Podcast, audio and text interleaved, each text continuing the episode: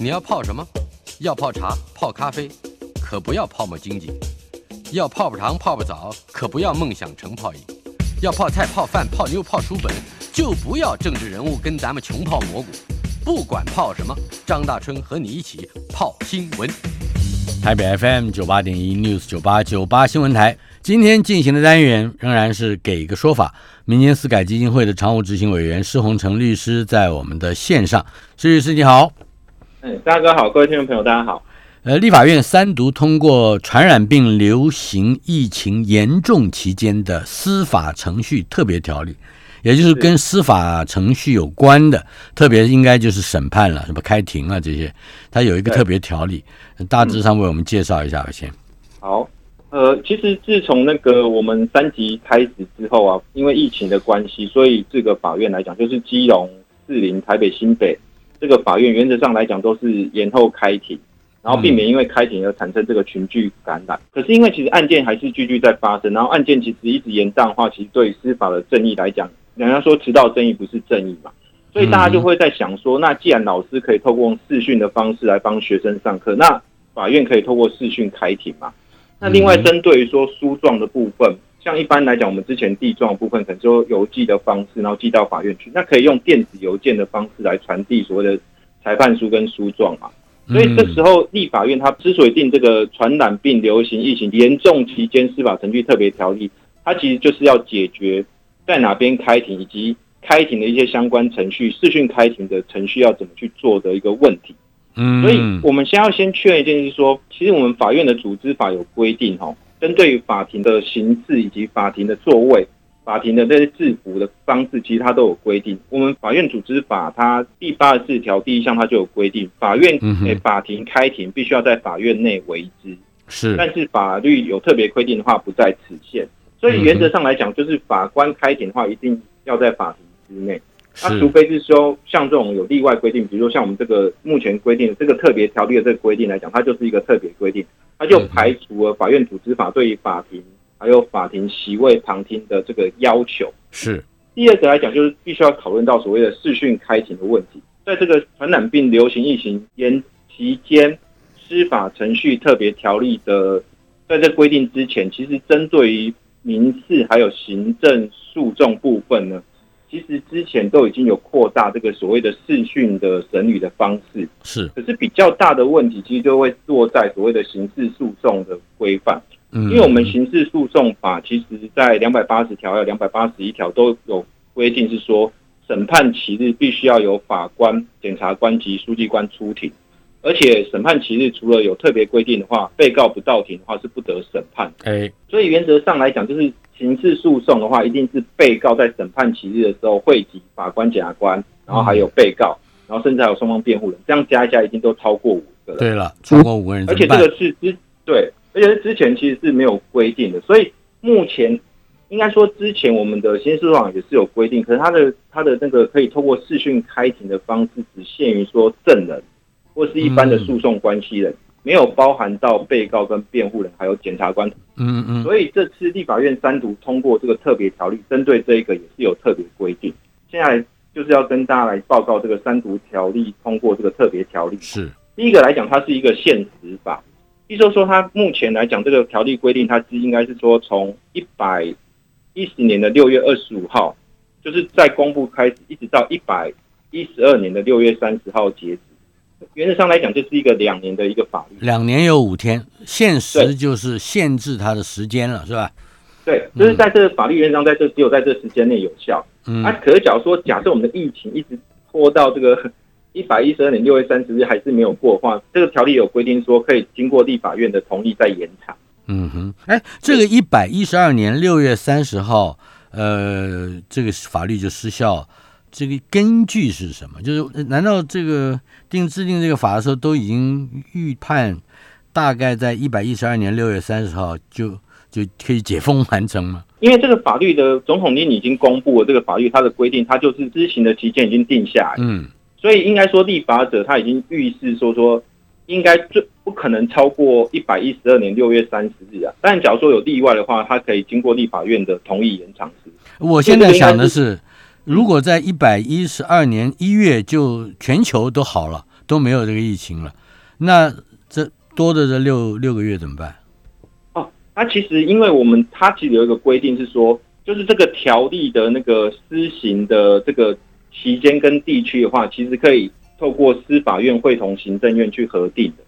啊、那目前来讲，就是说司法院跟行政院他们已经核定，就是这个适用的地点跟期间，就是期间就是目前来讲就是两年，所以它其实是可以根据司法院跟行政院的去还可以协，调，可以对对，它可以去调是整。现实而改变，是吧？对，嗯哼，那另外一个就是比较刚才我们说过刑事诉讼的问题哈，在这嗯个在这个特别条例，它有规范是说，假如刑事诉讼有符合四个条件的话，是可以透过视讯开庭的方式。嗯第一个规定就是说，当事人跟诉讼关系人是不能或不宜到场。嗯那这一条来讲，以目前现有的这个在疫情紧张期间的话，这一条应该是比较大家能够比较能够认同。那第二条来讲，就是说当事人所在的地方跟法院必须要有声音跟视讯相互传送的科技设备，就是说嗯对。那第三个来讲，就是说必须讯问的这些被告少年，还有这些法定代理人或是保护少年的人的同意，也就是说必须要经过被告的同意，他才能够用视讯开庭的方式。是被告他有选择他要不要接受视讯开庭的权利。啊哈，然后还有第四点是说，法院必须要认为说不会妨碍被告跟辩护人自由沟通这个防御权的有效行使。也就是说，就算是视讯开庭，原则上来讲也是要有给被告跟辩护人有一个，比如说他可以在另外一个另外一个视窗去跟他私下沟通，而不会把这些讯息给法院或是检察官他们知道的一个权利。这些都也就是说，等一下，也就也就是说，呃，被告跟他的律师，呃，是可以有一个比较隐秘的管道。那那如何确保这个管道不会被其他各方知道呢？应应该说，以目前来讲，就是呃，法院目前透过视讯开庭的软体，然后叫一个 U 会议的一个软体。嗯它的软体方面，好像它可以，呃，我没有实际操作，但是根据我的那个律师的朋友跟我们的转述，他们开庭的方式的话，他们可以另外开一个视窗，那视窗就是由律师跟被告两个单独可以直接去沟通的。嗯，那这部分，呃，我不知道程序上来讲，按照这个设计的规定，应该是法院他不会知道律师跟被告沟通的内容。那实际上会不会知道我不确定，但是目前他的规范的作业方式是这个样。嗯哼，我最近才听说啊，有一种有一种病毒叫做 meeting bomb 或 meeting bombing，就你只要开会，他就攻击你，而且给你放各种影片，包括 A 片。当然我，我了解的不多，我我是这个电脑盲啊。可是，呃，这种这个就是法法院当然弄这个东西，应该是相当有相当程度的门禁了哈。哦，嗯不过我们仍然对于骇客或者是这个这一类不友善的、呃有毒的软体，呃，或者是电脑病毒，呃，应应该说所知还不是太多哈，也在一般的情况来说，对，应该说目前来讲，我还没有听到说有这种类似这种骇客软体去攻击这个法院目前在使用的这个。他想到你的时候，他是无远弗届、无孔不入哦，对对，我可是我说目前还没有听到这个讯息，嗯知道不知道说这个真的操作下去的话，到底会不会之后有类似，假如说有被告或是一些就是一些特殊的一些情势的话，会不会故意去破坏或是影响这种视讯开庭的方式？但目前来讲你没有。别讲，你别讲，现在有没有？没有。呃我们待会儿会提到一个话题，简讯十连制的资讯遭到利用，呃对吧？他哦他他也这个这种外泄也基本上是一个呃技术上的问题嘛，对不对？对，应该说，嗯等一下我们会谈到那个，其实是呃，对啊，就是说，现在我们都做一些承诺说没有，可是事实上，也许之后在、在操作上的时候，也许会发生另外一个问题。对啊，我们现在尤其是现在的政府机构，所有的承诺都都都可以忘记，或者是都可以不算呃。，应该说在检验实验室那个，我们等下会讨论那个话题是有一点争议。不过我要再补充一点，就是针对刑事诉讼的这一块来讲，就是我们针对于刑事诉讼，它有一个比较对于人生比较严重的影响，就是积压跟这个收容。嗯，积压收容，嗯对积压的话，就是积压跟收容，其实就是收容就把它想成少年的这种积压的方式就对。嗯那可是以前来讲，这种积压的部分，就是说我们收到这个积压处分书内，它是五天内可以提起所谓的抗告，就是针对法院对于积压这个处分来讲，它有什么呃，针对假如说我们认为积压这个是我们认为说法院的积压处分是有问题的话，我们是可以及时提起抗告的。嗯，可是以目前疫情期间的话，假如说我们还是用传统的文书方式的话，其实就是在时间上可能会缓不济急。所以目前来讲，针对这类的这种情形的话，是这个特别条例也是有放宽说可以用电子邮件或是传真的方式去提起这个抗告。嗯哼，不过我再补充最后一点，就是可是刑事诉讼跟民事诉讼或是其他的行政诉讼最大的不同点在于说，刑事诉讼的这个判决书嗯还是必须要以纸本寄送。可是像那个其他的呃民事诉讼跟刑事诉讼的话，原则上来讲都可以用电子的方式去处理。是，呃，关于立法院三读通过的这一个传染病流行疫情严重期间司法程序的特别条例，还有什么要补充的细节吗？最后一个就是停止审判跟侦查，因为假如说目前在所有的诉讼类型，包含民事、家事或行政诉讼，或是嗯少年、公务员惩戒这些，当法院认为说他们在审理上有重大困难，因为疫情的关系有重大困难的时候，都可以去裁定所谓的停止审判。然后，即便是检察官在侦查有重大困难的时候，也可以去停止侦查。就是说，他赋予一个法官跟检察官有自行去判断说，疫情针对他开庭的影响的程度，啊来去判断说到底要不要开庭，或者要不要继续侦查。我想请问哈，呃，在传染病流行的这个期间，尤其是五月以后啊，呃，等于是三级警戒，这法院现在的整个的处理案情以及案件的审理，有一些什么样特殊的状况吗？跟以前不一样了吗？除了就是说，我们现在都是用原则上来讲都是用视讯开庭的话，对，就疫情期间，我目前观察到，就是法院来讲有一个比较大的问题，应该是针对于劳动权利的保障上，并不是很确实。比如说像我们刚才说过，就是说，劳动权利的保障，对，就我目前看到一个新闻是说，就是美丽华的那个高尔夫球场那个工会的员工有被非法在解雇的事情，然后其实他们有组成一个工会去做一个静坐抗议，嗯。然后可是雇主还是有做一些非法解雇的事情，结果他们现在就是开始呃起诉，可是刚好他们起诉的这个时间刚好就刚好压在这个疫情期间，嗯所以将近现在一个多月、两个月，其实法院都还没有进行到任何开庭的程序。嗯。可是这些劳工他们，因为他们被非法解雇，他们的那些薪资或是那些，其实完全都没有办法受到保障。可是司法又目前来讲，又是处于一个暂时停止的状态。嗯所以他们就就这些劳工来讲的话，他们其实目前来讲，他们其实受到的是双重的一种压力。第一个就是他们身体上本来就出现问题，可是他寻求司法的救助的时候，司法在疫情期间又停摆了，对，又停摆，所以。这一块来讲，对于这些劳工朋友，我认为是受到司法影响。我比较，想要问的是啊，呃，哪一些案子会停摆，哪一些案子不能停摆，或者说哪一些案子绝对不能停摆？这这个决定权是在谁的手上？呃，原则上来讲是在呃审理的那个开庭的那个审判长手上。嗯那通常来讲，他我们法院的说法来讲，就是说你有及时性、紧急性的案子是不能够停摆的。比如说，简单来讲，举例来讲，比如说像家暴案件，嗯，像家暴案件立刻会有受害人。对对，所以这部分就是必须要极快、及时去处理。那比如说像羁押，比如说你犯罪的现行犯逮捕的时候，你要不要羁押他？对啊，要不要加保释？这些都是一些紧紧急的案件。那另外还有一种案件可能会比较比较有争议，比如说是重大的刑事案件。那另外还有一个呃，法院还会开庭的。就目前来讲，我有听到的一个讯息，就是那个石木清的那个就是木清案件，全国的媒体都瞩目的一些个情节比较大的弊案啊，什么这些的，是吧？石木清怎么样？石木清，就是他那个惩戒法院，他其实定在呃六月二十九号要开庭。我很想念他呀，好久没听到他名字，是吧？你你也很很想他吧？对，这个也是我们司改会长期在关注的一个案件。嗯那这一块来讲，就是说法院它到底因为疫情期间，它到底会不会公开审理，或是他假如用公开审理的话，那假如石木清不到，或者是用什么样的方式去表达，这其实是我们司改会在观察的。可是目前来讲，就是还没有看到他。你来想是是这个疫情呃以以至于审判或者审理比较受到延宕哈，呃，嗯石木星会比较高兴还是比较不高兴？我觉得，因为这一件案件之前那个呃惩戒法院，它其实是有要用公开审理的方式，可是嗯。假如说公开审理的话，其实以所以所以用它这个电电子的呃上网的这种直播形式的审理，石木星可能会比较高兴，对不对？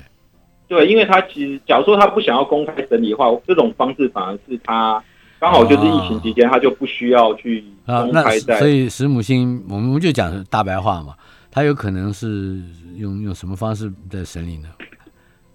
不知道哈，对不知道，这就这就看大家嗯媒体关注不关注，对呃形不形成压力，同时嗯对于这样重大的司法案件，是动摇国，我认为是动摇国本的司法案件。是是是是吧司改会我们司改会也是这样。哎，看看看看他是不是哎，他干脆就高高举起，轻轻放下，然后让他视讯审理审理，是吧？有有可能，因为疫情期间算是一个比较特殊的期间，很多事情它只要被简化，我在这里是呼吁石木星不不要不要这个，还是让我们好好的看到你接受公开审理比较好啊。这样的消息我们比较喜欢看，嗯，好，对，希望这样的呼吁有效。嗯，嗯，有效啊，我也 不知道。毒品条例修法前戒瘾治疗不视为修法后乐戒和强制，呃，强制的戒治处处遇是吧？你们这些法律名词我真的都听不懂。强制戒治处遇，处处立就是处分，遇就是待遇是吧？处遇别扭嘛？你到底是处分还是待遇？呃这是我们法律的一个用语啊，它其实就是一个处置的方式啊。就是嘛哈、对，强制戒治处遇，对 这别扭死了。这不会有讲好好的文从字顺的好好文好文字，就会在那里堆砌这些词藻，是不是？嗯，对，你习惯吗？比较跟民众会有比较有距离，因为用这些他跟全世界都有距离，不只是跟民众，对不对？来，我们来讲讲这个实际的内容。我简单讲这个案件的事实好了，就是有一个被告，对林先生，他其实在一百零八年的时候，就在原上他都在家里去吸食呃海洛因跟那个安非他命，嗯，后来就被检方就是就被警方查获了嘛。在家里面，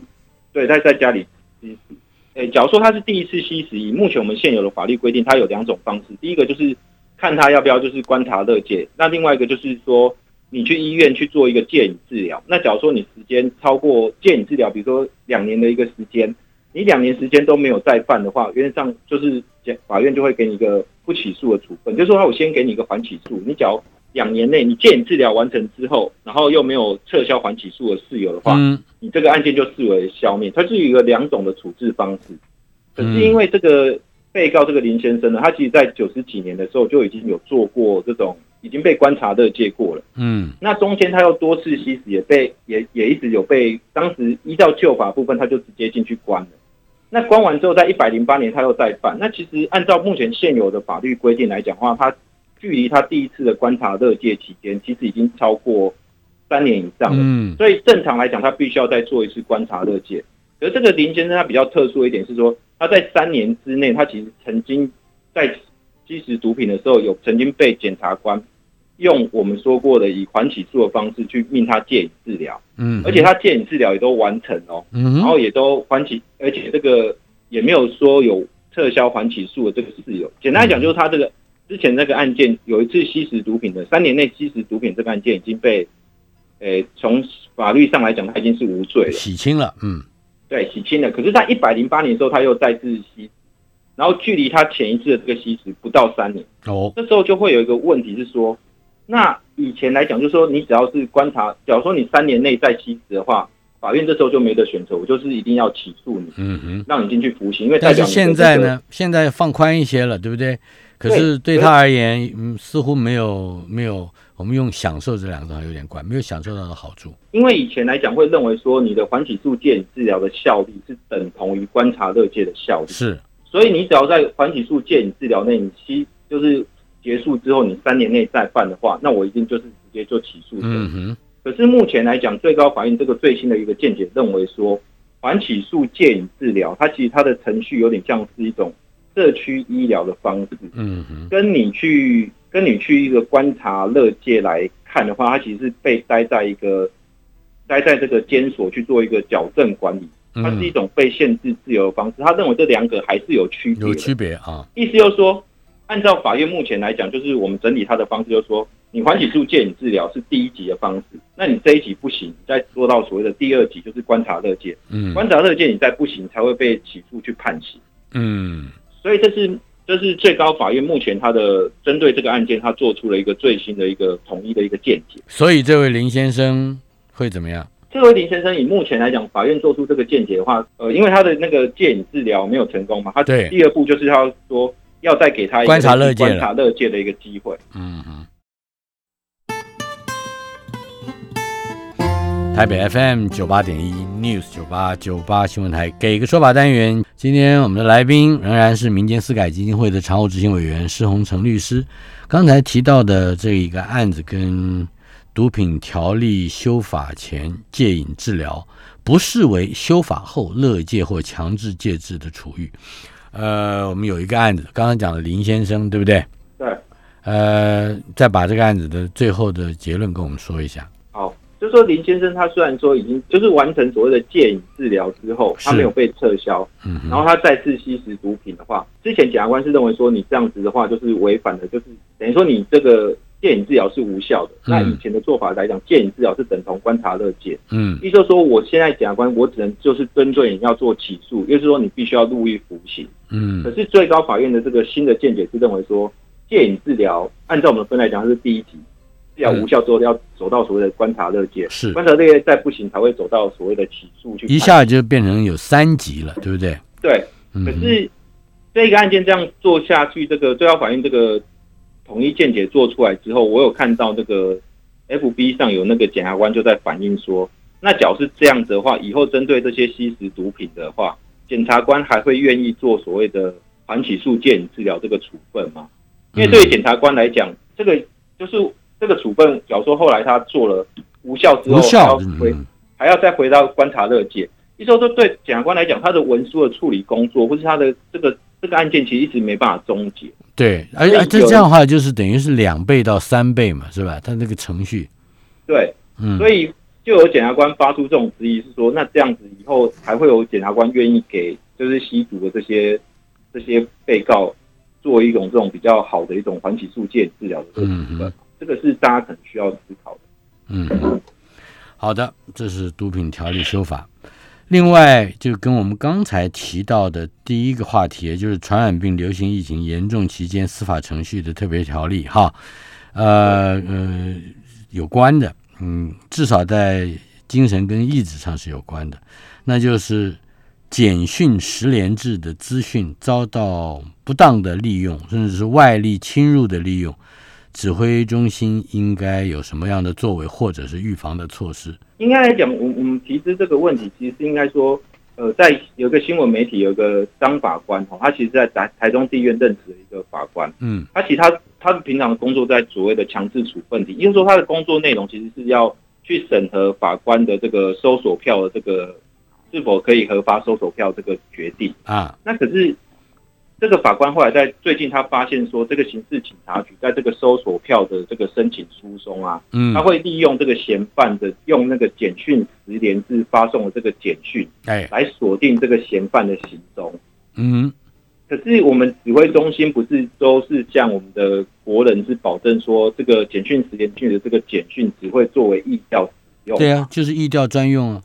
对，可是可是在这个法律里面，警方警察却用、这个、他他怎么？用的呢？他怎么可可能用到的呢？应该说我们的这个简讯啊，警方来讲，他们会透过所谓的通讯及监察保护法去申请调阅这个通讯监察的这个资料。嗯，然后通讯监察方式通常来讲有两种，它通常来讲一种叫做通讯内容的监察，嗯也就是说它会透过你电话的监听或是文字简讯文字的这种监看，而且如果他们假如说以目前现行的方式，他假如说有必要的话，他可以及时去监听或是截获你简讯的这个文字跟图画。嗯那还有另外一种方式，就是透过简讯的这个通讯的记录，还有通讯的这个使用者的这个资料呢，是它能够及时去锁定，还有事后调取这个这个怎么说定位记录。你的行踪就是行踪了。对，原则上就是因为我们手机开机的时候，就是会把那个手机的讯号给那个基地台，然后嗯基地台就会知道说你大致的位置在哪边。然后我们上网的时候也会有那种行动上网这种记录。所以嗯在法院的这种，应该说在警方的侦查实务实务上来讲，都可以透过这些记录来锁定特定被告这个移动轨迹。嗯哼，那我们简讯十连制不是到每到一个处所的时候，就必须要把这个，就是要去扫那个 QR code 那个 QR code，然后就把说我们这个处所的这个地址发送出去嘛。嗯哼，可是假如说警方透过我去去申请这个调阅这个通讯的记录的时候，他会把所有的简讯记录调出来，他不是单纯针对这个简讯十连制的那个场所记录去是调。嗯可是他这样一调，结果因为你十连制的这个场所记录就一并被检就被警察去调到了，所以现在就会有一个问题是说，那警察可不可以用这些资料去去锁定你这个人，去就甚至去逮捕？是这是这是跟我们指挥中心的说法是不一致的。指挥中心是说不可以的，对，可是嗯现在会有一个问题哦。第一个，因为警方他去申请这个所谓的搜索票，然后去监听这个记录，其实是经过法院允许的哦。嗯，因为我这边有查到这警方的回复是说，因为当时他们在侦办这个案件是一个，就是类似一个中部的一个大型的那种电信的诈骗集团，嗯，他们是为了掌握这个组织者以及共犯的这个资讯呢，所以他们去透过这个检察官去申请监听，嗯，然后由法院也去申请这个监听的这个票。那监听的内容本来就包含这个通话的内容，还有基地台的位置。这是个很好的，哎，这是个很好的科学办案了。对，你可以从这个角度来看。对，就是说，其实这个这确实是目前警方他们用科学办案的方式去处理。可是因为我调的资料里面就包含简讯十连制的资料，可是因为我们指挥中心一直在告诉我们国人说，你的十连制资料是不会透露你的个人行踪嘛，因为他只会做意调之用。可是很明显现在所以现在问题就在这里了。第一，我认为是两点啊。第一就是疫情指挥中心没说过实话，他就连这个也是说假的。我们老说谁不诓人诓人，那果然到最后证明，所有的那个承诺都不对的，都不兑现的。比如说买了多少疫苗，买到疫苗到不了啊，什么这些，这个都都已经是我们司空见惯的事。第二个是疫情指挥中心，至少要知会一下法院吧。或者法院至少要知道，疫情指挥中心不是每天下午两点钟报吗？今天多少确诊的数字，对不对？对，其实大哥你说的没有错哦。其实这这涉及到几个法律面的问题，就是说疫情指挥中心可不可以告诉说检察官哪些资料要不要准许，能能不能使用？嗯这其实会涉及到我们法律的规定，因为法我们刑事诉讼法规定的那个侦查主体其实是检察官。嗯应该说来讲，就是说，其实疫情指挥中心在这件事情发生之后，他其实有有在做一个新闻的表示说，他有请这个警政署叫他们那些警察机关，就是针对于疫情是十连制的内容的话，就主动去排除。不等一下，不对哦，在程序上，你刚刚讲的是检察官、检警嘛，是吧？检警一体，对检警一家，呃，那是他们有侦查的行为。如果说他利用了疫情指挥中心所不许可，但是却收集到的资讯，那么是这个检警的问题。可是准许准许检警有这样作为的，不是法院吗？就像法院准许检检警开搜索票，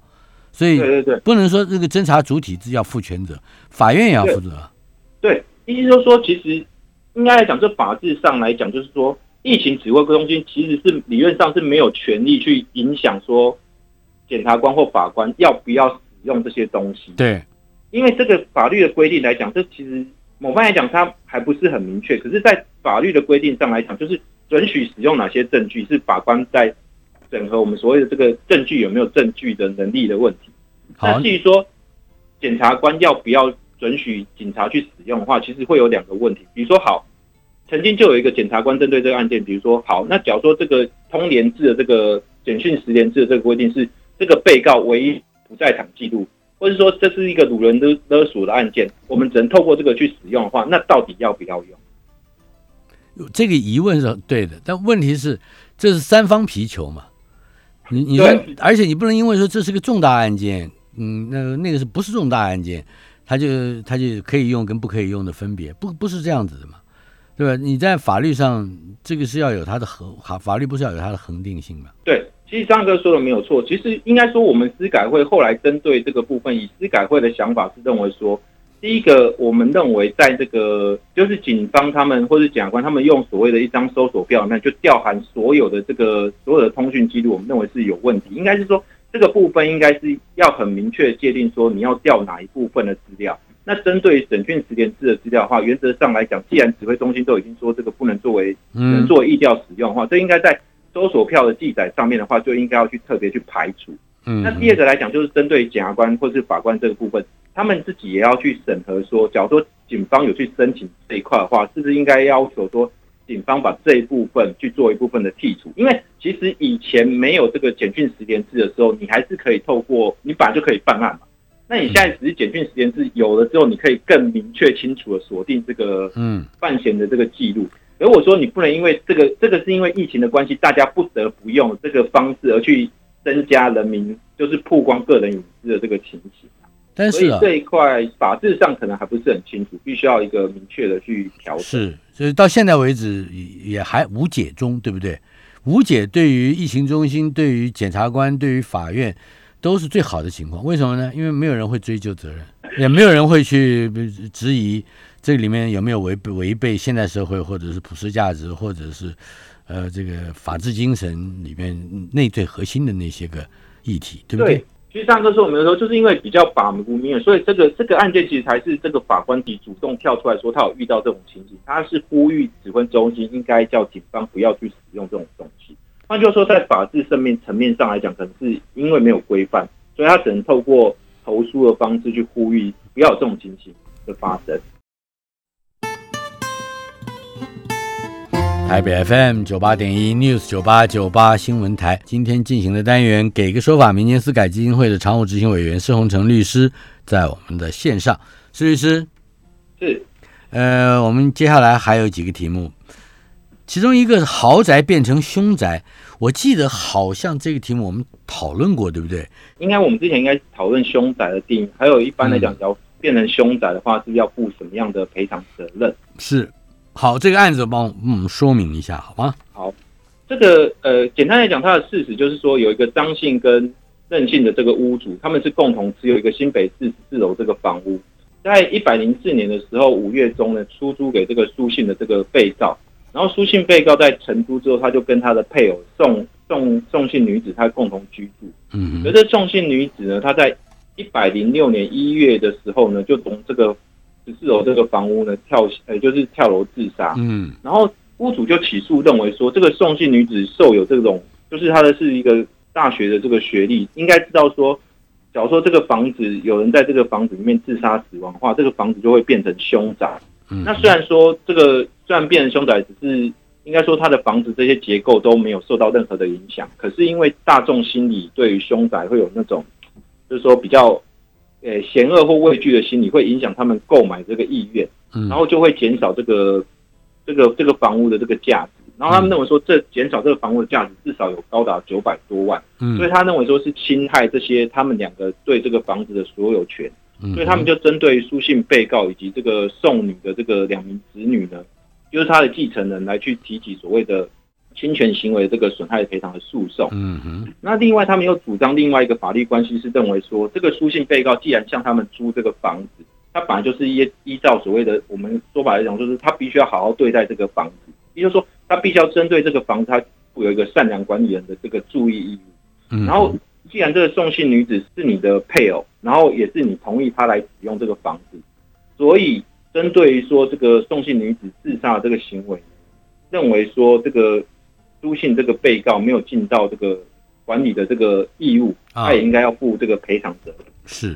然后最后面他们就请求的金额其实是三百万元。嗯哼，这其实一二审的判决的看法是不一致的。哦，一审是认为说，自杀虽然是一种个人生命的选择方式，但是也有可能会对他人造成损害，这是一般人应该有的这种注意义务。意思是说，一审法院认为说，行为人就是应该要避免他的自杀行为造成别人的损害，否则应该还要就他的这个行为去负责。稍稍停一下，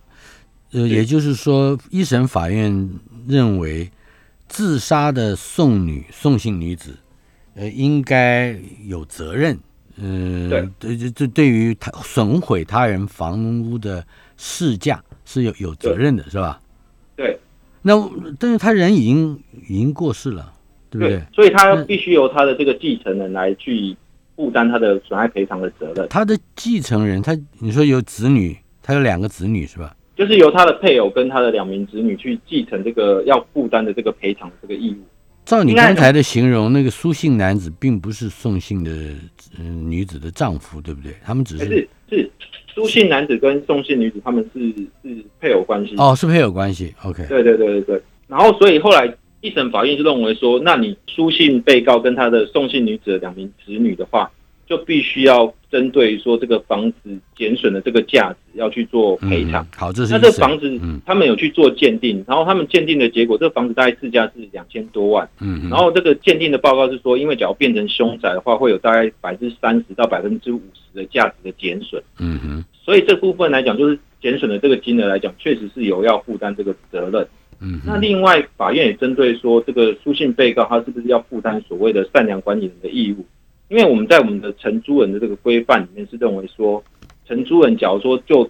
就在使用这个房屋造成这个房屋有毁损灭失的时候，是要负所谓的赔偿责任。嗯。可是因为我们所谓的毁损灭失，通常来讲是针对一个物体的实体有造成毁损或是毁坏，也就是说，如果破坏了房子了，是吧？对对对对。可是这种所谓的凶宅，它其实。实体的部分，它其实是没有遭受是损害，损害得到是是所谓的这种交易的价值。嗯，一审法院认为说，这时候就必须要扩张这个毁损的这个范围、灭失的这个范围，所以他认为说，他还是要去负担这个责任。可是这个案件经过上诉之后呢，二审的法院就是高等法院，他其实是有认为有不同的想法。嗯，那高等法院的想法是认为说，要有所谓侵害别人的所有权的这个状态之下，必须要你是故意。或是悖于善良风俗的方法加损害于他人，嗯，才能算是侵害所谓的交易价值的问题。可是高等法院认为说，这个送信女子之前之所以会死亡，原因是因为第一个她有长期有罹患忧郁症，嗯，然后之前在跳楼自杀之前又刚好跟就是跟她的那个书信被告就她先生有稍微起了狗脚，是临时起意才进行所谓的才会去做这个自杀的行为，没有预谋。对，换句话说，他。一般来讲，假如说自杀就是一个一瞬间的决定，他并没有考虑到房屋的贬值。对，所以说你假如说这个部分要认定说他有故意的话，高等法院是不认为说这个情形应该是没有这种情形发生。也就是说，他没有办法证明他有犯意，甚至是可以直接的说他并没有犯意。对，就是高等法院确实是这样，真的就认为说你没有证明说我当时是故意要去减损你的房子，或是我任何想要减损你房子这个意图，才去做这个自杀的动作。所以这这个事情看起来啊，这在台湾啊，如果你要得到社会的公平或公义的话，呃，大概就是嗯莫衷一是的，因为有房子的人会认为这的确毁损了房屋的价值，没有房子的人，在租房的人就会说，哎，人都过世了，你还考虑贬值吗？对不对？对对，张哥说的没有错。其实就这个高等法院这个判决，其实给我自己的想法来讲，就是说确实是一个价值的取舍，因为对。对这些，比如说像我们刚才说这两个这两个屋主来讲，他被建价，结果他就是确实就减损他的金额，大概是百分之三十到百分之五十。他确实他要卖的时候，他确实就是理论上来讲，就是他一定要受到这样的损失。可是他又不能透过呃法律上来针对他的承租人去取得这个赔偿的话，所以说他自己必须要去承受这个损失。那这样子的价值判断就是说，等于说高院跟地方法院两个价值判断的取舍是不一致的。嗯哼，是的。呃，所以到后来是逆转了，也就是免赔了，对不对？对，就免赔。还会有再上诉的可能吗？哎，会有，因为他这个部分他们请求金额是超过一百五十万，所以除非除非这两个屋主愿意接受这个高等法院这个看法，不然原则上来讲，我认为他们应该还是会上诉。嗯哼，好的，接下来还有一个题目，Uber 白牌车的争议是吧？对，谈谈这个争议。好。哎，之前其实我们有跟他大家提到，就是在二零一五年的时候，其实 Uber 在白牌车的时候，当时都被公路总局去开罚嘛。然后后来最高行政法院其实大法庭他们去年有统一见解，是认为说这个财阀这个单位，就是他没有计程车的这个申请的这个许可而去经营计程车事业的话，嗯，这个主管的这个单位应该是直辖市的这个交通局，而不是公路总局，所以。后来来讲，这些当时 Uber 他们所有的案件都被判说不受理，而应该要由各直辖市的这个公路总局做裁罚的东西。因为那个 Uber 的总公司它其实是设在台北市，嗯所以要由台北市的交通局去做裁罚。可是当时，呃，公路总局除了裁罚 Uber 这家公司以外，嗯哼他其实也裁罚这些去去做经营 Uber 的这个司机。嗯那针对司机的部分，就会有一个比较有趣的见解来讲，就是说高等行政法院认为说，这些司机虽然个人司机，他们自己去经营这个计程车事业，可是因为他们所有的这些，比如说他们的载客的方式啊，或营运的方式，或分成的方式，其实都是 Uber 就是宇博公司他去负责去分配的。所以理论上来讲，这个裁罚应该还是要附随着这个宇博公司，而应该由这个直辖市的这个公路总局去做最后的裁罚。嗯可是经过这个后来上诉到最高法院的时候，最高法院是认为说，之前说他们统一见解说要有所谓要有直辖市的这个交通局啊去做裁罚，嗯它限制是说跟 Uber 配合这些公这些的这个车行是公司营运的，或是必须要是一个类似一个车行，它不是个人司机。是那假如是个人司机的话呢，最高法院认为说，因为个人司机他其实跟这些公司或是跟车行是不一样的。个人司机的话，在在这个最高法院认知里面，它其实适用的法条不一样。在这个法条不一样的状况之下，公路总局跟直辖市的交通局两个都有这个权限，可以去对这个司机去做罚则动作。意思就是说，就算公路总局去对这个司机去做裁罚，也是属于他的权限范围内。那为什么没有权利罚公司呢？权利罚公司其实是因为我们公路法那个三十七条之一有规定，假如说你是一个计程车行，你经营这家公司，你没有经过许可的话，它适用的是公路法三十七条的规定。可是个人车行的话，它其实规范跟公司或是跟一般的商号是不一样的，它就被单独列出来。这我不知道是不是算是一个法律的漏洞，可是目前来讲，法律的规范就是这两个其实是分开的。Uber 本来就不是个人啊，他个虽然个人在操作，但是他是属于这个 Uber 的公司嘛，对不对？应该说他跟 Uber 是配合的，就是说我透过 Uber 这个 APP 软体去赚取这个报酬。应该说在法律上来讲，他们当时一起被裁罚的时候，是被认为说他们两个用刑事的法律来讲，他们是一个共同被告的身份，两个都从事这个违法的事业。嗯哼，可是，在公路总局那时候，在目前来讲，他是把它拆开，就是说，假设说你这家你的这个经营的这是一个车行或是一家公司跟 Uber 配合的话，他们就是只能受到这个直辖市的这个主管机关来去做裁罚。就是交通局了，这就是交通局了。对，就交通局啊。假如说你是个人的话，诶、公路总局还有直辖市的交通局对你都有管辖权，都可以这两家、嗯这两家都可以裁罚你。那就算公路总局裁罚你的话，他还是有这个权限，不能说因为这个部分就说公路总局是没有权限。这个是比较最高法院目前来讲，他们的统一见解就是这样，所以个人司机会比较比较吃亏。对，以目前来讲是这样。好的，非常感谢施洪成律师给个说法单元，明年四海基金会的常务执行委员施洪成律师，我们两个礼拜以后再见。